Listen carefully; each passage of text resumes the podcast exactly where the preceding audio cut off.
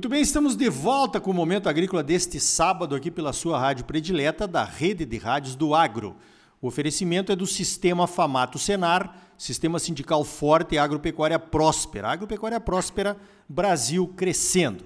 Olha, nós estamos conversando com o presidente do Instituto Pensar Agro, o Nilson Leitão, que recebeu, né, já falou sobre a recepção da coordenadora geral da Organização Mundial do Comércio, que esteve visitando o Brasil e ele tocou num assunto que eu gostaria de voltar nele aqui nesse segundo bloco, Nilson, a questão do plano safra. Os juros dispararam, né? Os, o dinheiro já acabou, praticamente do plano safra anterior. Nós ainda temos um hiato aí de alguns meses entre o anúncio do próximo plano safra. Como é que é a Frente Parlamentar da Agricultura, como é que o IPA está trabalhando esse assunto, Nilson? É, a pressão muito grande, tanto que nessa semana é, almoçou conosco o ministro Ciro Nogueira, junto com o ministro Marcos Montes, é, liderado pelo presidente da Frente Parlamentar Agropecuária, Sérgio Souza, e é claro que ainda continua com força muito grande nossa ex-ministra e agora deputada federal, é, a Tereza Cristina, com é, vários parlamentares, é, senadores, e nós acompanhamos, levou a equipe do MAPA e também da CNA para explicar o impacto com o Brasil e com o setor e se não liberar logo o plano safra. O que, que é que está acontecendo na prática? É, não há, não tem dinheiro. Hoje, se for ao banco, não tem dinheiro para financiamento de um trator, de uma máquina custeio, não tem o dinheiro disponível. Esse é um problema seríssimo nesse momento de crise.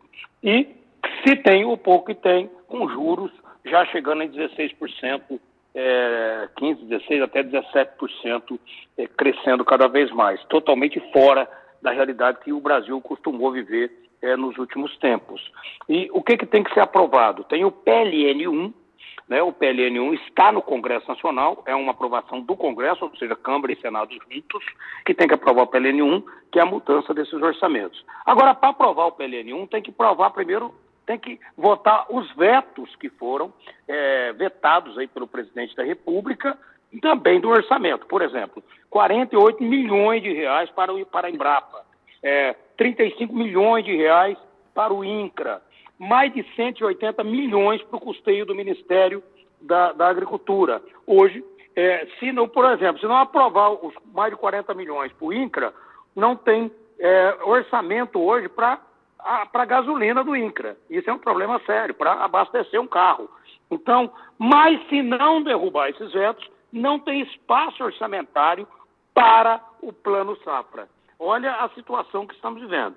Então, precisa se derrubar os vetos para se aprovar o plano safra. Aí eu estou falando aí numa casa de um bi e 900, mais ou menos, quase 2 bilhões de reais que precisam ser destravados é, para o setor é, nesse, nesse período. Né? São duas situações, uma esse, o plano safra atual, e o futuro plano safra. É terminar o que, está, o que já está aí em prática faltando dinheiro e o futuro plano safra, que a gente está falando de 22 e 23. 2022 e 23. Então é muito grave, vai acontecer semana que vem, já está marcada para o dia 26 e 27 essas votações, mas o governo, o próprio Ciro Nogueira, falou de forma clara de que precisa, o setor precisa dar o gesto. Olha, precisa abrir mão de alguma coisa para se dar a outra coisa. Na terça de manhã, o ministro Ciro Nogueira vai receber, é, junto com o ministro Marcos Montes, a frente parlamentar, com o ministro Paulo Guedes, que é o dono da caneta, hum. que é o que vai decidir se vai liberar o recurso ou não, que até agora não liberou. O ministro Paulo Guedes está fora do Brasil essa semana, mas na terça-feira vai participar desse café da manhã, exatamente que foi provocado pela frente parlamentar na última semana. Então o Plano Safra ainda está enroscado, não tem dinheiro. Segunda-feira de manhã, o produtor que for ao banco dificilmente vai conseguir recursos para custear as suas despesas ou comprar máquina, assim por diante. Positivo. Bom, a gente espera, né, Nilson? O governo sabe disso também, que com tudo que nós mostramos que o agro tem de potencial para ajudar o Brasil em épocas de crise e até outros países, como você mencionou aí, que as coisas sejam resolvidas e que nós não tenhamos nenhum problema de recursos para plantar a próxima safra, né? Com certeza. É, e, e é bom, Ricardo, deixar bem claro aqui para os ouvintes aí, para os internautas, é, de que quando a gente fala em plano safra, todo mundo já vem à mente a soja, o milho, o algodão, é também isso, mas é o leite, é o lácteo, a fruta, é, o, o setor, os menores, é, principalmente o pequeno e o médio, que já foi atendido em algumas coisas, mas eles estão já praticando um juro muito alto ou, ou não tendo acesso a, a, ao dinheiro barato. Então, isso vai ser uma bolha que vai explodir o ano que vem. Vai acontecer o quê? Aquilo que vimos alguns anos atrás. Fica aqui o alerta, já colocado pelo nosso diretor técnico da CNL, Bruno Luque, junto com a equipe do próprio MAPA, dizendo: se não liberar os recursos agora, né, isso não é favor, se não liberar os recursos agora, o ano que vem, muitos produtores rurais estarão no, no balcão do, dos bancos, das nossas instituições financeiras, pedindo renegociação de dívida, porque não conseguirão pagar seus financiamentos de produção desse ano de 2022 para 2023. Então, é realmente um cuidado com o risco Brasil e também com a economia, com a questão do emprego, da renda. Se ter o dinheiro e o juro for mais barato, a, a, a, agricultura brasileira, a agropecuária, tem uma capacidade enorme de devolver isso com a velocidade em emprego, em renda e em mais imposto.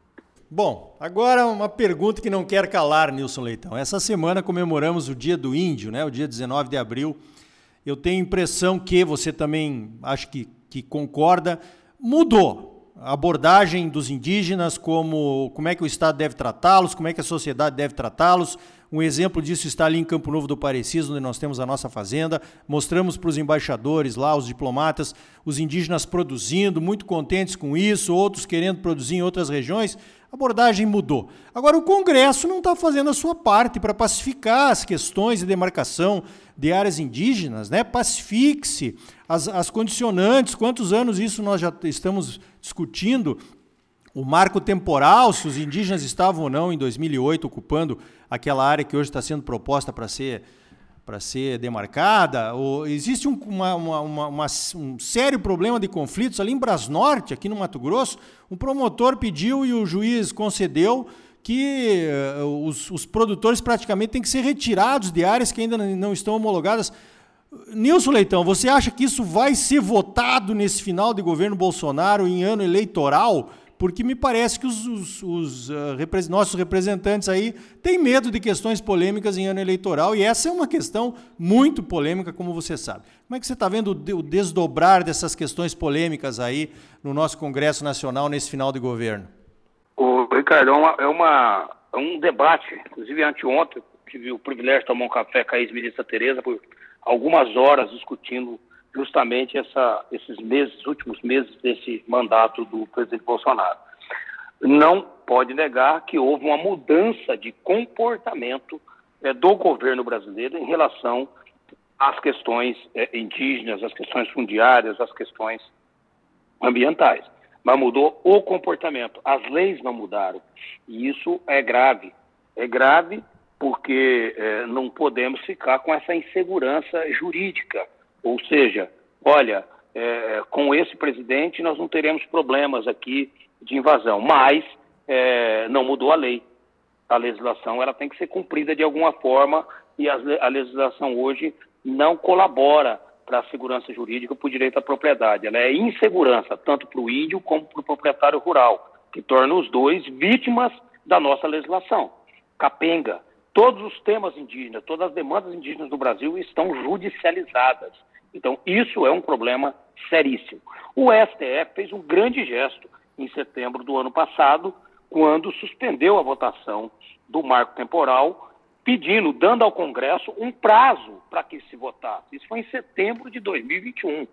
Né? Quem pediu vistas foi o, o ministro Alexandre de Moraes, é, inclusive um pedido do próprio governo, da própria ministra Tereza, do próprio setor, dizendo não, não decida isso no STF, vamos fazer a lei no Congresso que tem que ser feita. O STF atendeu e pediu vista, até hoje está pedindo vista disso aí, está parado, é, esperando o Congresso votar, mas não votou que é o PL 490, que trata do marco temporal e trata também da liberdade econômica do índio, que até postei hoje nas minhas redes sociais, essa semana, é, dizendo sobre isso, é, tratando de que lá em outubro de 2017 fizemos a primeira audiência pública a tratar de agricultura indígena, o direito dele não ser mais tutelado pelo Estado.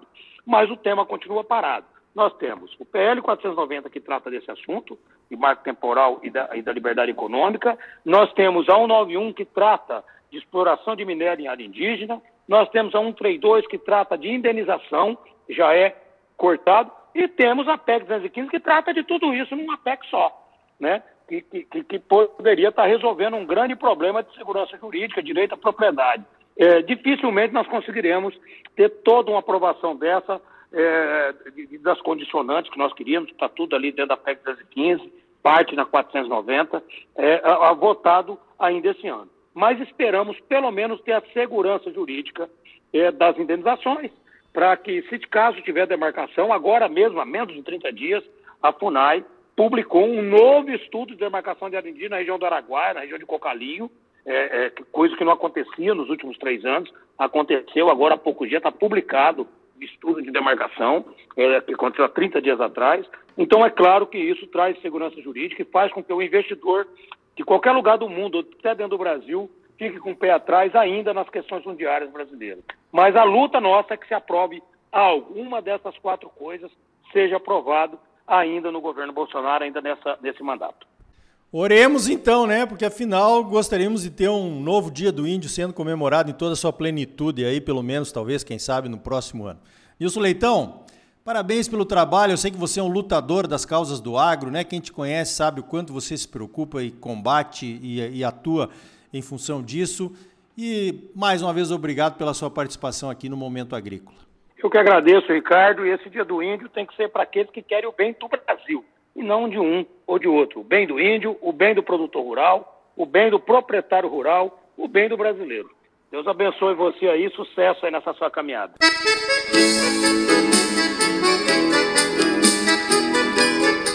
Então tá aí. Tá muito claro então que as pautas encalacradas do agro no Congresso não serão votadas nesse ano eleitoral.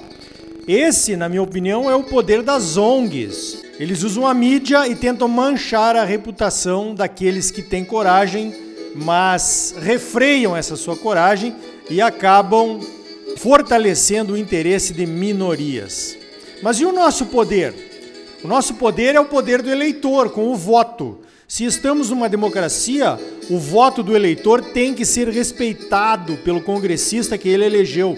O candidato eleito tem que fazer os enfrentamentos para atender o seu eleitor. Senão, viramos a ditadura de uma minoria ou de um poder só. Numa semana em que comemoramos o Dia do Índio e a Inconfidência Mineira, que foi um movimento pela liberdade, é uma ótima oportunidade para refletirmos sobre essas questões.